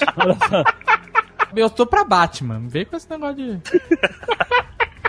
que falam do- da- muito do- sobre o Stan Lee é que quando o Stan Lee criava super-humanos, a prioridade era humano em primeiro lugar e super em segundo lugar, entendeu? E você consegue ver isso através de todas as criações dele, de como ele se portava mais com o lado humano do que com o lado super. Eu tenho uma pergunta aqui pra fazer. Essas criações todas eram únicas e exclusivamente da cabeça do Stan Lee? Não, ele fazia isso Não. em grupo. É, exatamente, porque é, tem uma coisa aqui que a gente tem que trazer pra essa conversa. O cara morreu, né? E a pessoa fica meio assim. Mas os outros morreram também. Tá todo mundo morto. Então, a gente tá falando de um monte de gente morta. Então, essa é a questão. Ele é tido e, e exaltado como um gênio criativo de cultura pop e, e- e tudo mais. Além de todo esse poder criativo dele, de tudo pessoa que legal que ele era, ele teve a sorte de viver mais que os outros, né?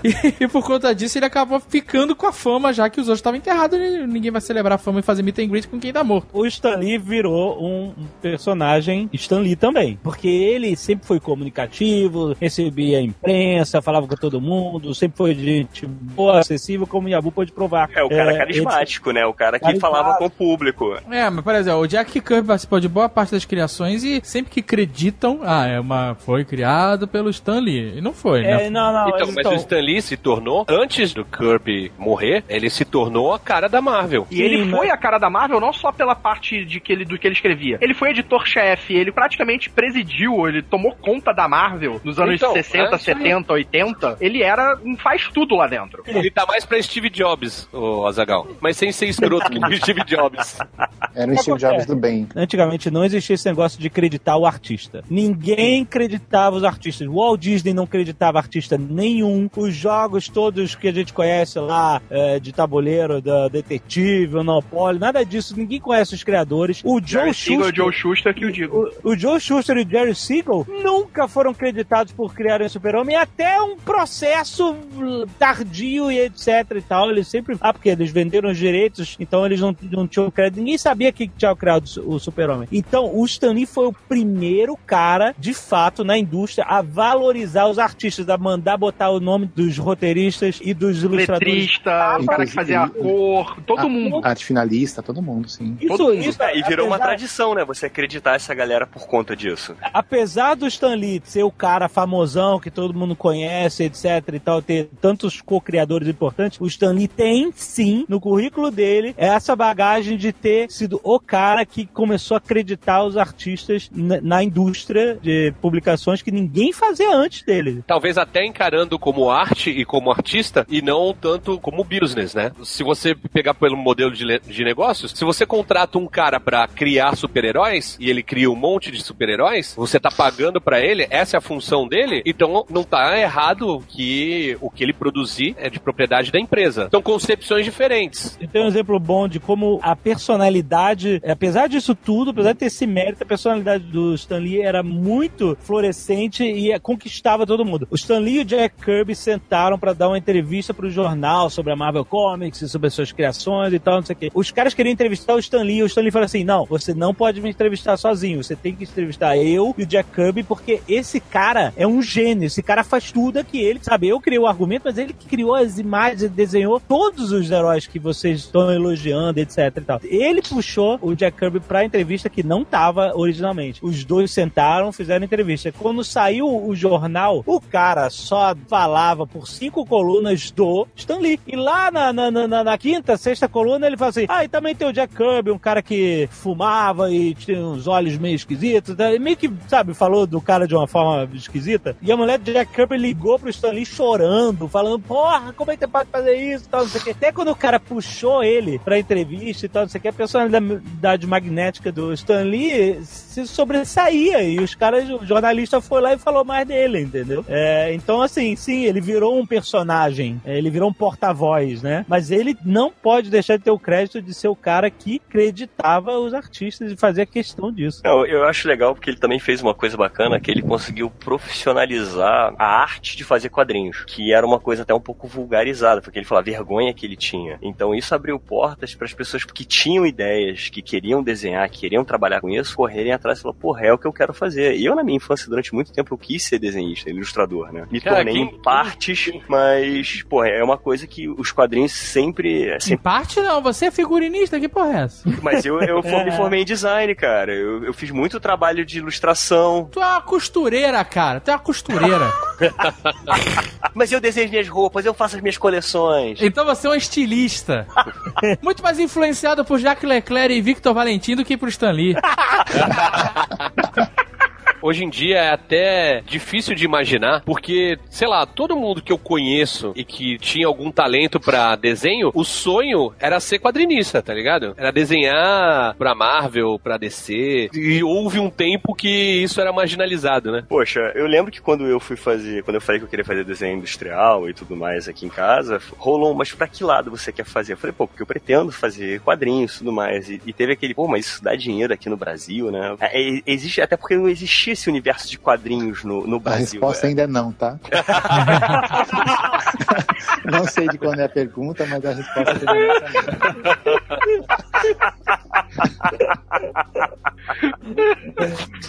É, é melhor ficar com moda mesmo. Embora as oportunidades hoje são muito maiores, é pra tudo, né? É, hoje, hoje tem muitos artistas brasileiros que estão fazendo sucesso lá fora, né? É que realmente, ficar no Brasil é complicado, mas. Surgiu o Roger Cruz. Que desenhava a Mulher Maravilha, não era isso? Ele chegou a desenhar X-Men também. Sim, É, mas Roger a Cruz primeira notícia Marvel, que eu é. tive da Roger Cruz foi a Marvel que ele começou. Acho que a me primeira vez que eu vi a reportagem de alguém que desenhava no exterior era um brasileiro que parecia no Fantástico. Quem Conheço. começou, na verdade, toda a onda foi o Luke Ross. Luke Ross, depois, o- se eu não me engano, o Deodato. Deodato. É, Cara, eu lembro que saiu no. Fantástico isso. Eu tava, sei lá, em 98, 99 Sim, por aí. Passou no Fantástico. longe, Conheço o sim. brasileiro que desenha Mulher Maravilha. É, isso aí. Já tinha dado na internet antes. Não, não, não, era no Fantástico. A nossa internet na época era o Fantástico, cara. Nossa internet começava às 8 da noite na Globo, depois do Sai de Baixo. 10. Começava antes com Trapalhões, que era a internet politicamente incorreta. As notícias não tinha Nerd Bunker nessa hora, era aquela re- revista herói. Revista Herói. É. Tive muitas, cara. Tem uma coisa do Stan Lee que nessa época, até nessa parte de confiança com os artistas, e os artistas também confiarem nele, que ele começou a fazer um, um modo de trabalho que foi depois, acho que o. Até tem um nome pela, relacionado à Marvel, que era. Ele, tipo, É, fazia muita coisa. ele Marvel, escrevia roteiro, ele era o diretor de arte, ele editava, ele respondia cartas dos, dos fãs. Ô, e a Bu que eu diga, tomar café com o maluco do Brasil. tu levou café pra ele, Abu? não, pior que não. Não levou uma cachaça pra ele, não uma poderia. feijoada, caipirinha, nada assim, não. Não, pior que não. Sei lá, na época ele ia falar Bebeto. Eu não sei quem que era o, o grande jogador da época. Em 94? Pelé. Não, Opa, 2000. 2000? 2000, 2000. 2000, o Ronaldo, Ronaldo. Ronaldo Fenômeno tava se recuperando daquele... Acho que ele não tinha ainda zoado o o joelho ainda.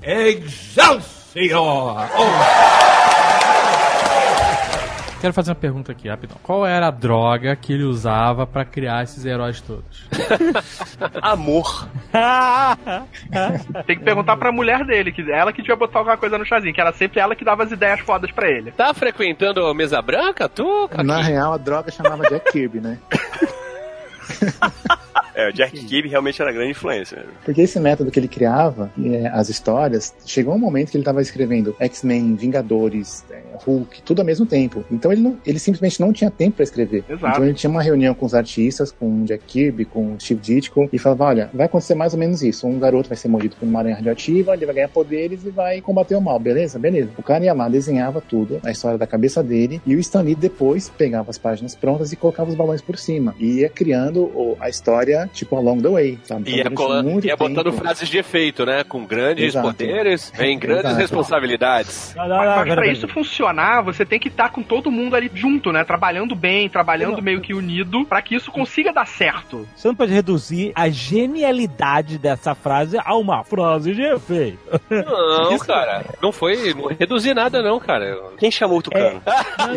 Eu acho que um grande Não, mérito. não, eu não dele- acho que você reduziu. Eu só- Eu só tô querendo um pouco- enaltecer um pouco a importância. Porque, lembrando dessa coisa do super-humano, o humano vale mais, o Homem-Aranha, segundo ele, segundo a John, era o personagem mais Stan Lee de todos. O Peter Parker, entendeu? Esse Sim, era é o Stan Lee. Stan É, Lee. ele é o Stan Lee, sim. Sa- Sabe assim que o o George Maurício de Souza é o Horácio, o Stan É, é o o, Peter o. George Costanza é o Larry David, essas É, coisas. O exato. Peter Parker é o Stan Lee. Todos os problemas de adolescente que ele tinha, o Stan Lee, sabe, Sim. puxava na vida dele e tal, não sei o que, ele puxava toda a experiência dele e colocava lá. O mais importante, o Homem-Aranha é o meu personagem favorito, desde que eu era moleque, sempre foi. O Homem-Aranha, ele é o mais real de todas as criações do Stan Lee por causa da motivação dele pra ser um herói. Ele fala assim: esse herói vai ter culpa pro resto da vida. E essa frase, cara, é incrível, porque uh, todos os heróis, o cara estoura, ah, o Hulk virou herói porque foi atingido por uma explosão de raios gama,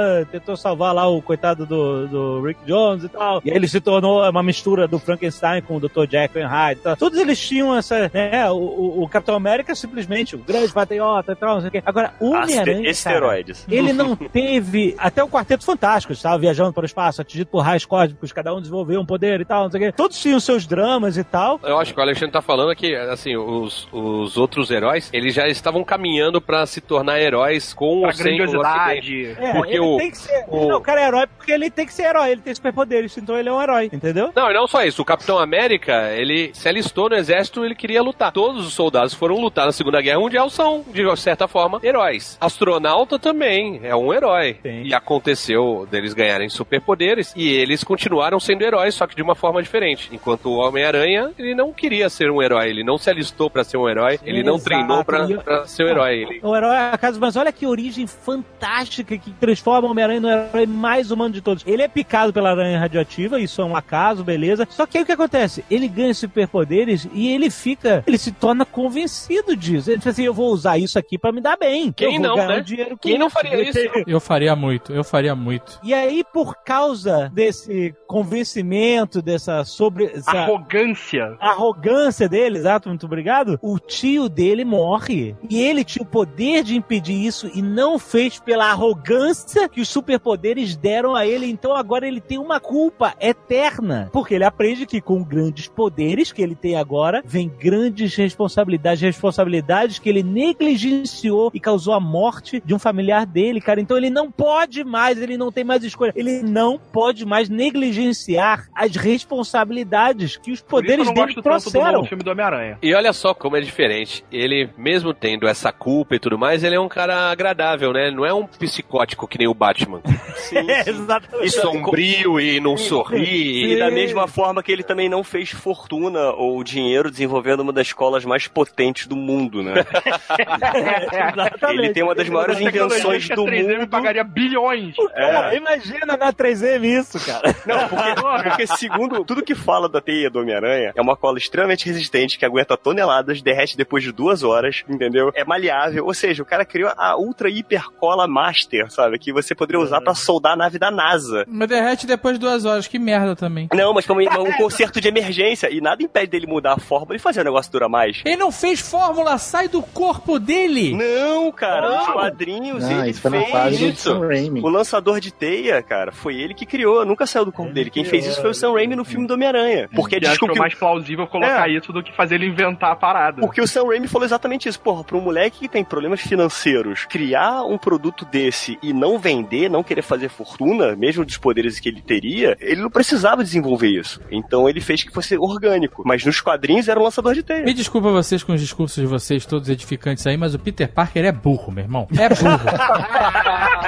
Vivia tomando esporro do JJ Jameson, fazendo umas fotos merda estourada, a tia e- e vivendo naquele, naquela pensão lá onde mora, que era tudo fudido em Nova York, e o cara inventou a cola, super cola de duas horas e não vende porque tem grandes poderes de grandes. Aonde que tem isso? Ele podia ter grandes poderes de grande responsabilidade e uma conta bancária. E grandes fortunas. Exato! É por isso que ele é o Homem-Aranha e não é o Tony Stark. Se fosse o Tony Stark, ia fazer armadura de teia, ia vender aquilo ali, ia ficar mais rico ainda. Não, ele não precisava nem se revelar nada. Ele podia fazer uma formulazinha ali que modificasse a teia, transformasse num mega adesivo, vendia aquela porra, pronto, acabou. É, claro. Mas não, foi ser fotógrafo. O Azagal não entende a mente de um artista Ai, meu Deus. filantropo. O Azaghal é um que se doa, tá ligado? Ele não entende isso. Onde você quer chegar? Porque você acabou de criticar.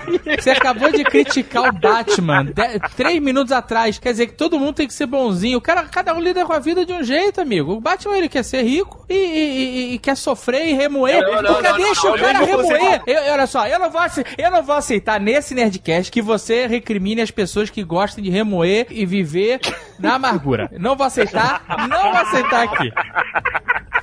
Acontece que eu concordo com o que você tá falando, mas você tá falando, chamando o Peter Parker de burro. É burro. E na verdade ele é bom. É burro. Meu amigo, se você tivesse o superpoder de ficar soltando camembert pelo pulso, tu ia vender hambúrguer ou tu ia dar de graça, Tucano?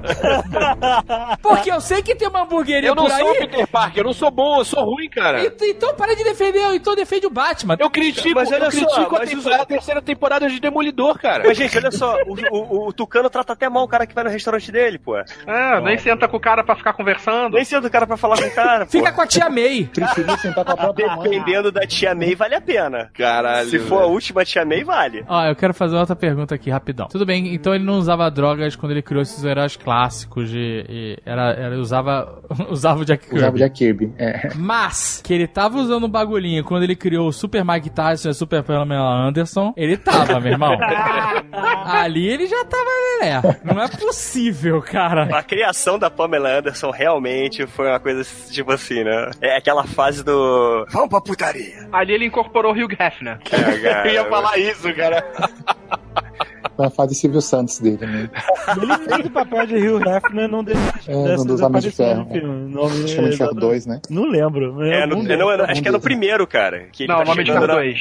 Não é no primeiro que ele chega numa festa e tal, o Stanley cheio de mulher em volta? É, ele, ele faz o É, papel ele faz do do Hugh Hefner, é. Acho que é no um, cara. Que ele deixa a armadura pintando, que a mulher fala, "Ah, vai ficar pronto daqui a 8 horas. Aí ele vai pra festa e tá o Stanley cheio de mulher, assim, com, com o roupão. Acho que é o primeiro. É o primeiro, é o primeiro. É o primeiro. Essa parada dele aparecer nos filmes também é uma- foi uma, uma tradição que ficou muito maneira, né? Que ficava todo mundo esperando. Cara, mas ele já faz cameo, não seja nos filmes, mas nos quadrinhos, desde 63. Não, mas nos filmes é bem legal e, e, assim, que sorte, que sorte que ele gravou a, a- a última aparição dele pro Vingadores 4, né? O melhor cameo dele pra mim é ele de DJ de puteiro no Deadpool, cara. Eu me lembro da reação do meu irmão quando viu o filme dos X-Men, cara, quando ele apareceu. Gente, Fica- e ele no- nos Jovens Titãs, vocês viram? No, no filme do desenho No, animado? desenho, no longo do desenho animado. Não, não Ah, consegui não ver esse vi. É inacreditável, cara. Tipo, ele aparece ali e fala, oi, eu sou o Stan Lee, não sei o que. Aí o Robin chega pra ele, Stan Lee, esse filme é da DC. e aí Ah, o, ah, o Teen Titans. Go. Teen Titans Go. Que teve um filme agora, né? Que aliás é incrível. Sim, sim. É bom? Ele aparece no filme. É muito bom, é muito engraçado. Então, mas ainda bem que ele conseguiu, porque ele já deu a notícia, né? Que ele já gravou, ele gravou, né? Já gravou. Se não tivesse gravado, não gravava mais. É, ele gravou as participações já pro home- no, a continuação do Homem-Aranha, tem também a dos Vingadores, essas participações ele já fez. Ainda bem, imagina se ele tivesse. A última participação dele fosse no Venom. Que tristeza que ia ser. É que nem o Raul Júlia fazendo. É tipo o Raul Júlia, né? É. O, o, Street Fighter. Street. Fighter. Bison. Caramba. Que tristeza.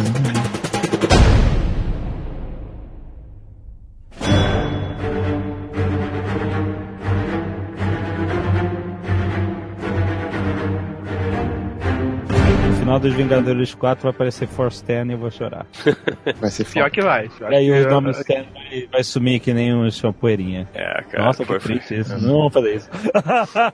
É, Será que botaram ele na animação também? ele tá Qual no é? jogo do Homem-Aranha, né? Ele tá no jogo do Homem-Aranha no novo. A participação dele no jogo do Homem-Aranha é, é de chorar, né? É, fizeram ele, né? Tipo, ele, ele é idêntico, ele fez a voz, como sempre, mas ele fala uma parada muito incrível pra MJ e pro Peter. Mas eu não vou dar spoiler aqui, mas é, é muito Pode falar emocionante. porque eu não tenho o jogo. ah, dá spoiler. Pô, até parece. Dá logo, é. Não, não dá, não dá. Fala, fala. Que isso, cara? Spoiler de jogo? O jogo não tem spoiler? Que porra é essa? Agora até parece que.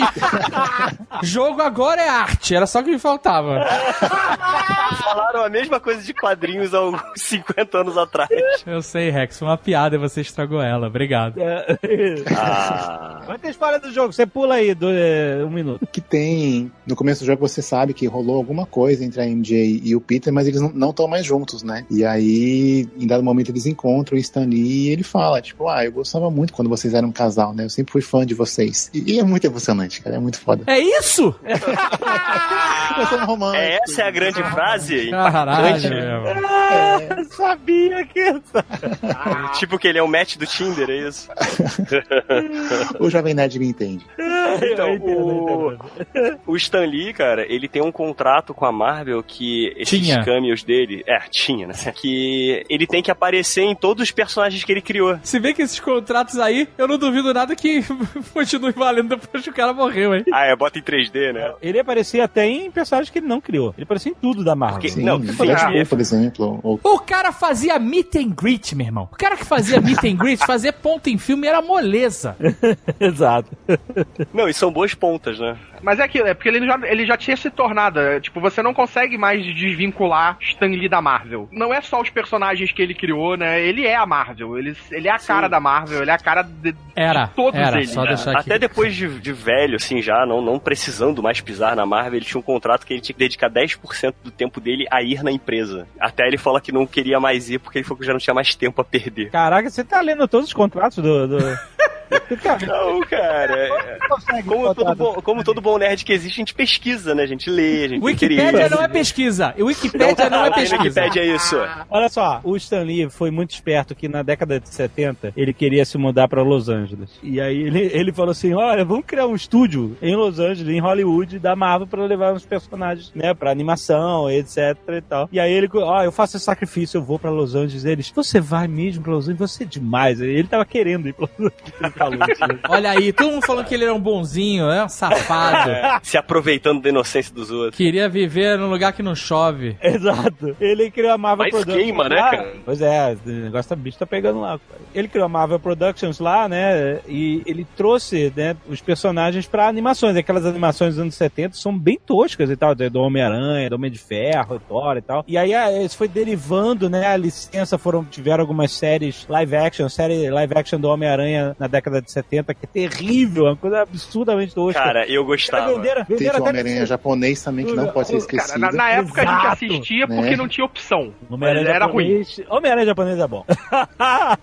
Passava no É tão- SBT, cara. tão louco que é bom. E aí o que acontece? Você fala, ah, mas a Marvel tinha esse estigma de só fazer coisas toscas. No, no, no, no audiovisual, né? Se você olhar hoje, né, a qualidade das paradas e tal, década de 70, 80. Mas, em compensação, foi isso que fez com que, a Mar que os personagens da Marvel se tornassem conhecidos de um público geral que não consumia quadrinhos. Por exemplo, por que, que todo mundo conhece o Hulk desde a década de 80? Low Ferrino. Por causa da série. Por causa da série tosca do Luferrino, cara. Que era parada Tosco não. tosquíssima. Mas, cara, todo mundo conheceu o Hulk por causa disso, nem que não fazia ideia, cara. Então o Stan Lee ainda abriu o leque que quadrinhos eram uma potência, o cara vendiam 60 milhões de revistas por ano, mas ele abriu para um público muito, muito maior trazendo pro audiovisual, né? E na década de 70, a DC não ficou atrás, foi quando o Superman foi pro cinema, também foi uma revolução inacreditável o filme do... Mas a DC já tava muito na frente, porque a DC desde os anos 40, Já desde tinha o início dos anos série, 40, já exato. tinha a série do Super-Homem, série do do Batman. Batman, é verdade. né? teve desenho do Super-Homem, então a DC sempre teve os, os dois principais Adam heróis West, deles, Burt né? Ward. O Batman e o 60. sempre tiveram na mídia. Por isso eles são têm a força que eles têm hoje, por causa disso, né? Hoje não tem essa força toda, não. Hoje em dia tá fraco. né? Mas eles ainda são personagens fortes e que, por pior que seja, se vendem. São os vendidos, é isso que você quer dizer.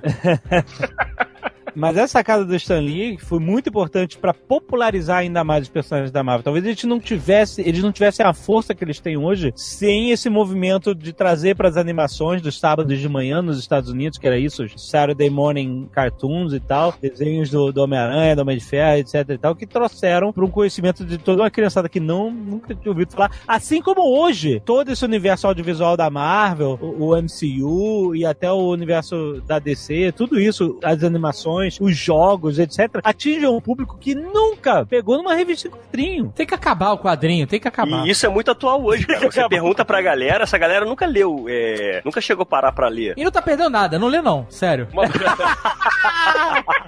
Uma pergunta. Os desenhos da Marvel da década de 60 aí, 70, ele algum dia ele fez sucesso e foi considerado um bom desenho? Cara, Porque eu meu- minha, minha mãe adorava, pequeno. cara. Minha mãe, era, minha, minha mãe e meus tios adoravam esses desenhos, cara. Sabe Sério? Até as Isso músicas não dos desenhos de que é cabeça. um desenho. Não, as músicas a gente sabe, eu, eu via, mas só que eu, eu ficava irritado que só mexia a boca e a sobrancelha. Era Ou o braço, ou o fazer. Era martelo. O Thor do Hulk e do, do Homem de Ferro. O do Homem-Aranha já era mais bem feito. Eu não sei se é mais recente também. O do Homem-Aranha foi dos anos 90. Não, não, foi bem não, antes, não, foi bem não, antes. disso, né? Teve uma Não. versão anos 60 do. Mas do é o do né? Homem-Aranha e seus amigos. O Homem-Aranha dos... Não, teve outro que Teve é o um Homem-Aranha dos antes. memes hoje, né? Isso. E te- aí Isso, depois veio. Aí na disso. mesma sequência veio. Homem-Aranha e seus amigos, que era junto com a, a Estrela de Fogo. de Fogo e o Homem de Gelo. E o Homem de Gelo. Excelsior! Pô, nesse negócio que você falou quando ele se mudou pra Los Angeles, cara, ele perdeu boa parte do acervo dele, inclusive por causa do- de um incêndio que teve no, na, na- no estoque dele. Que ele levou Tô uma porrada. falando, a cidade não chove, mas queima. Não, mas parece que esse incêndio tinha sido provocado por alguém. Caraca, o inimigo dele? Vou queimar os, os quadrinhos do Stan Lee. Foi o que a perícia na época falou a respeito do incidente, mas nunca foi provado nada. Caraca. Tipo, só um prédio pegou fogo, com todo o acervo dele dentro, assim. Tem uma história também que surgiu recente de que o Stan Lee trollava DC na, lá pra década de 70, eu acho, então, porque a Marvel vendia mais do que a DC nessa época. Então, e a DC ficava atrás do. Um, um fica copiando o outro, né? Isso não é. Todo mundo sabe, né? Sim, Cada- sim, tem uma porrada de heróis têm personagens é um- personagens que são a cópia do outro e tal, só muda o nome e o estilinho e tal. Wade Wilson e o Slade Wilson. É, exatamente. Todos eles. O Namoro, Aquaman, né? Tem. Thanos, Darkseid. Exato. Tem Salomão Grande, Hulk, Hawkeye, Arqueiro Verde, todos. Tem uma Exato. cópia um do outro. E- mas na competição pelas vendas, né, a Marvel estava durante muito tempo na frente e tal. E aí eles descobriram que tem aquela história de que descobriram que macaco, se você botasse um macaco na capa, vendia mais, né? E aí toda, durante, uma época tinha sempre um gorila, aí nasceu o Gorilla Grodd, essas coisas, sempre tinha que botar um macaco. Se você procurar, você vai ver um monte de, de, de revistas quadrinhos dos anos 70 que tem um macaco. De algum jeito tem um macaco. Aí, mas aí eles ficavam tentando, era na época, era é tipo tentar descobrir um algoritmo analógico do que vende mais, do que atrai mais as pessoas. Então, a história que surgiu recentemente era que o Stan Lee, na época, descobriu que a DC tentava copiar coisas, elementos das capas da Marvel, tipo jogo de cor, ele, esse negócio do macaco, poses de heróis, ações e tal, não sei o quê. E aí, o Stan Lee começou a, a- a projetar capas com coisas específicas, uns easter eggs específicos pra ver se a DC ia lá e copiava. E não é que a DC chegava e copiava. E aí ele ficava todo, ah, agora vamos fazer a capa com isso aqui. Aí ia chegar lá no um mês, dois meses depois, tava lá a DC fazendo a mesma parada que eles faziam. Então ele ficava meio que trolando a DC. A parada do Excelsior também não, não vem disso, porque ele escrevia lá na coluna dele algumas palavras e meio que pra criar jargão, assim, e aí a DC copiava também. Ele falou assim: Eu vou falar uma palavra, vou escrever uma palavra no meu texto que a concorrência não vai saber o que significa e eles não vão poder usar. E aí meteu o Excelsior. Mesmo porque, né, não tinha internet pra procurar, né, o significado. É, Excelsior significa ever upward. Então, isso era um cumprimento em No- em Nova York, não era? Não, é o símbolo, o- é também o moto da cidade de Nova York. Sim, sim. E o- agora o, o Então, que é você legal é que também já não tem. era muito bom em é, geografia. Mas excesso é. Gente, é- excesso é a palavra latim, em latim. Sim. Significa majestoso, incrível, essas coisas. é sempre para cima, né? Sempre avante, sempre a, adiante. Perguntaram pro Stanley uma vez também, tem um vídeo que ele falou assim, qual era o personagem favorito dele na DC. Aí ele falou, meu personagem favorito na DC é o Lobo. Sério? Ele mandou essa? Mandou. De- eu sei que ele não é o herói, mas é o meu personagem favorito na DC. Olha aí, tem bom gosto. Pô, o personagem preferido na Marvel pra ele foi o Surfista Prateado. Não é possível. A história. Não é Ele possível. gostava desse Ele gostava. Era, não, ele lá. não, ele falou que o Homem-Aranha é o personagem- maker dele, mas é o assim, mas maker sei- dele, mas ele falou já, tem até pesquisar, tem ele falando que ele fala que o personagem favorito dele sim era o Surfista Prateado e o vilão favorito dele era o Doutor Destino. Tanto que você vê aquele filme do Mallrats, Kevin Smith, tem uma cena que ele tá conversando com um garoto lá da, da história, ele tá tentando dar uma levantada na moral do garoto, e ele fala que o ele teria, tinha que ser mais como o Doutor Destino. Aí ele dá uma, uma, uma lógica do Doutor Destino, sabe? Porque ele é assim, porque ele. co- Como ele disfarçou os medos dele com a armadura, assim. Vale a pena ver assim esse detalhe, é bem bacana esse filme, só por causa dessa parte. Bom, se, se o surfista prateado é o personagem preferido dele, por que, ele nunca escreveu uma história boa pro surfista prateado? Não, que isso, rapaz? É, porra, tem as histórias boas do Caraca. Filho Fechado. Principalmente a parte, a- as histórias quando ele tá exilado. Não confunda com o filme. O Se eu tivesse como dar unmatch em amigo, eu daria agora. tu vai me negar três vezes, Yabu. o surfista prateado, é, ele era realmente um personagem mais filosófico, né? E ele notou, dando, na vida de dando palestras, ele que o público universitário, mais adultos, né, se faziam mais perguntas sobre o surfista prateado, porque ele era mais adulto, ele era mais filosófico, né? Ele era a- a- o, o, Stan Lee pensando sobre a vida, o universo e tudo mais. E é muito, assim, eu acho que o surfista prateado merece um filme filosófico. né? Ele, ele, ele não é o, o personagem de ação e tal, que, né, o, o que apareceu naquele filme tosco do Quarteto Fantástico, é, sabe, não é, não é, aquilo, aquilo não é o surfista prateado, aquilo é só uma casca, é só um skin de surfista prateado. É, de 1% do que é o surfista prateado, né? Mas tem um motivo por ele ser filosófico assim, o, Jovem Nerd, porque também ele tinha muitos escritores que ele mesmo falava que que ele, eram os favoritos dele, né? Ah, o H.G. Wells, o, o Arthur Conan Doyle, William Shakespeare, ele gostava muito do Stephen King. Então eram personagens, é, eram autores que inspiravam ele. Então eu acho que daí que vem realmente esse conceito, como você falou, da filosofia por trás do surfista prateado. E eu acho que essa outra coisa importante também, da gente falar da distinção entre o trabalho dele, por exemplo, e dos outros artistas que também foram co-criadores. O Jack Kirby, o Steve Ditko. A prosa do Stan Lee, tipo, era muito incrível, cara. Era muito boa. Você vê que era um cara que gostava muito de escrever e de ler. Né? Então, se você lê as primeiras histórias do Homem-Aranha ou da fase do John Romita, eram histórias muito verborrágicas, né? E, e o próprio Surfista Prateado, né? Mas era um texto muito gostoso de ler. Ele sempre usou muito essa coisa da, da literação. Peter Parker, Scott Summers, etc. Matt Murdock, né? Então, isso ele usava no texto direto, sabe? Então, é, você ficava meio que esperando onde é que ele ia jogar a próxima aliteração dele, sabe? E isso era uma marca muito forte no, no texto dele que eu acho que fez, que fez muita diferença, assim, que firmou ele como autor mesmo, sabe? Como o roteirista, sabe? Porque tudo bem, o uniforme do Homem-Aranha é uma coisa muito incrível, porque é uma máscara que não mostra a boca, que não mostra os olhos e cria esse visual mais misterioso pro personagem. E, e essa eu acho que é uma. O crédito é 100% do Steve Ditko, mas acho que a, a, prosa não tem como tirar dele, sabe? Que mesmo a sessão de cartas né, da, das revistas da Marvel era uma atração à parte. E tem gente que reclama da leitura de e-mails. Como é que pode? Esse é um crédito que acho que ninguém pode tirar dele, sabe? É indiscutível. Alguma chance de ter um filme bom do surfista prateado com o Fred Mercury prateado? Cara, eu já ficaria feliz só de ver um bom Doutor Destino, cara. Pô, pois é, tá Eu acho que agora Caraca. tem muita chance da gente ver coisas boas em relação ao quarteto. Por favor, que, tipo, né, cara? Por favor. Merece um filme bem feito. Agora eu acho que tem chance disso acontecer. Chances reais eu, disso eu, eu, eu assumo que eu, ele é um eterno otimista. Cara, eu achei o primeiro filme do quarteto um pouco mais fiel aos quadrinhos. Mas o Doutor Destino tava uma vergonha, cara. Doutor Destino. É, o Doutor Destino nunca foi bem usado. E ele é um dos melhores vilões da Marvel. Sim. Dos quadrinhos. Ele é um dos melhores vilões. Ele é o famoso Vasco da Marvel. Ele é o segundo melhor cientista, o segundo melhor mago, o segundo melhor tecnológico. Ele é o segundo em tudo. Segundo melhor tecnológico. É, ciência, tecnologia, né? Tecnólogo, né? Essas coisas, né? Coisas menos, menos importantes. Coisa de internet. Vale lembrar também que o Stan Lee deu uma pisadinha na DC, né? Não pisou em cima, mas deu uma participaçãozinha ali no cantinho quando ele fez aquele Imagine DC Heroes, né? Pelo Stan Just Lee. Imagine. Just Imagine. E aí ele criou dele dos personagens da DC bem Comics. questionáveis, né? né? É. Sim. Eu, eu, gosto muito do conceito que ele, ele gosta de explorar. Assim, o Batman é um cara que é preso por um crime que ele não cometeu, vai pro presídio, malha pra caramba, vira um monstro de forte. Aí ele bota uma roupa de um morcego mesmo e assume o, o manto do Batman. Fraco. É, é fraco, é bem fraco. Por isso que ninguém nunca ouviu falar disso. é, cara. Isso é uma coisa mais one shot, né, cara? É, foram três edições fechadas, Pô, foi reimaginando personagens da DC, né? Reimaginando os principais heróis da DC pela mão dele, né? A coisa era a assinatura dele na DC, que era pra tentar conquistar alguma coisa. Esse que é o problema, o cara quer ganhar dinheiro com qualquer coisa. Aí, ah, é o Stan Lee, o Stan Lee é foda, criação. Aí o cara, a soberba, é o negócio da soberba, grandes poderes, grandes responsabilidades. O cara inventa um Batman que é preso, malha e vira o Bane, ele inventou o Bane!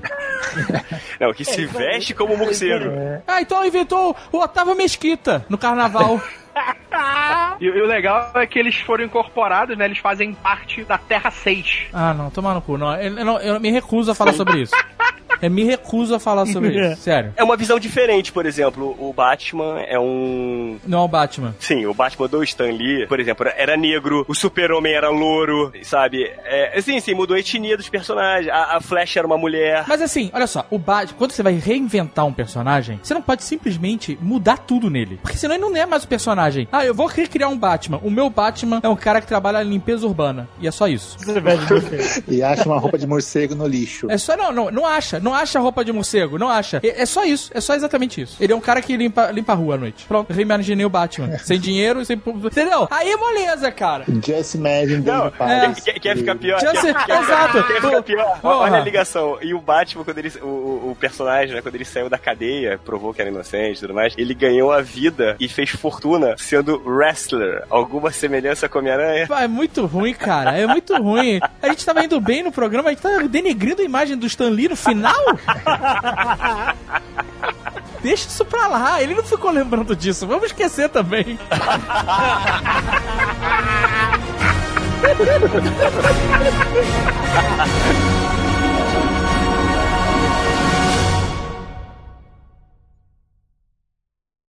Este Nerdcast foi editado por Radiofobia, podcast e multimídia.